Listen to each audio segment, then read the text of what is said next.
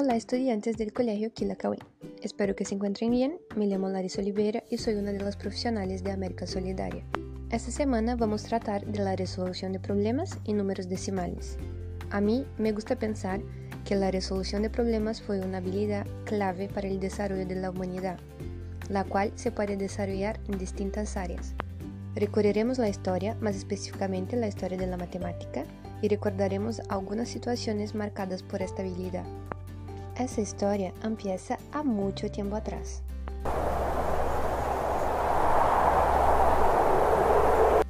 Imaginen los primeros seres humanos. Ellos tenían habilidades de comparación como mucho y poco, grande y pequeño, pero esas habilidades no eran suficientes, pues las necesidades surgían, como de tener el control de las cosas, como la cantidad de personas de una comunidad o la cantidad de animales del rebaño. Eso es un ejemplo de los problemas que tenían. Para solucionar el problema del control, ellos empezaron a usar piedras, conchas e incluso los dedos para comparar las cantidades. Así que si ellos tenían cinco ovejas en el rebaño, tenían cinco conchas, o sea, una concha para cada oveja. Hoy llamamos a este tipo de comparación uno por uno de comparación bionívoca. Te doy un ejemplo. Cuando pones la mesa para el almuerzo, el número de platos es igual al número de personas que van a almorzar así que tienen un plato para cada persona. Ese concepto de comparación fue solo el principio de todo. Otro problema fue que con el tiempo usar piedras o objetos para comparar las cantidades era muy trabajoso. Imaginen contar las personas de la ciudad de Osorno con piedras, que son cerca de 140.000. Necesitaríamos 140.000 piedras. Así que surgió la necesidad de crear algo más usual, como un sistema de numeración donde no necesitaban objetos, solo símbolos para representar cantidades. Eso fue desarrollado de manera diferente en cada sociedad. Los números que usamos hoy ni siempre fueron así. Los mesopotámicos usaban símbolos rayados, los egipcios usaban dibujos y los mayas usaban puntos y líneas para representar los números. Luego de crear los sistemas de numeración, surgieron más desafíos. Ni todas las cantidades se podían representar con números naturales. Habían cantidades menores o que no se encuadraban.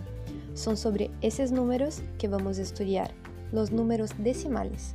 Seguramente ya han escuchado hablar de ellos. Son usados para representar cantidades no enteras, como mitad, que podíamos representar como 0,5, o una décima, que se representa como 0,1.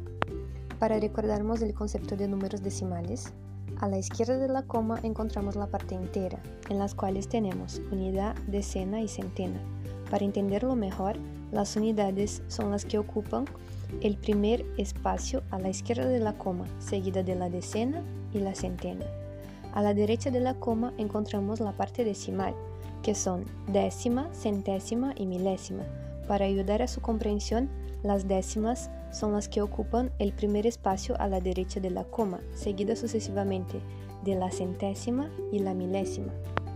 El número 45,231 contiene 4 decenas, 5 unidades, 2 décimas, 3 centésimas y una milésima.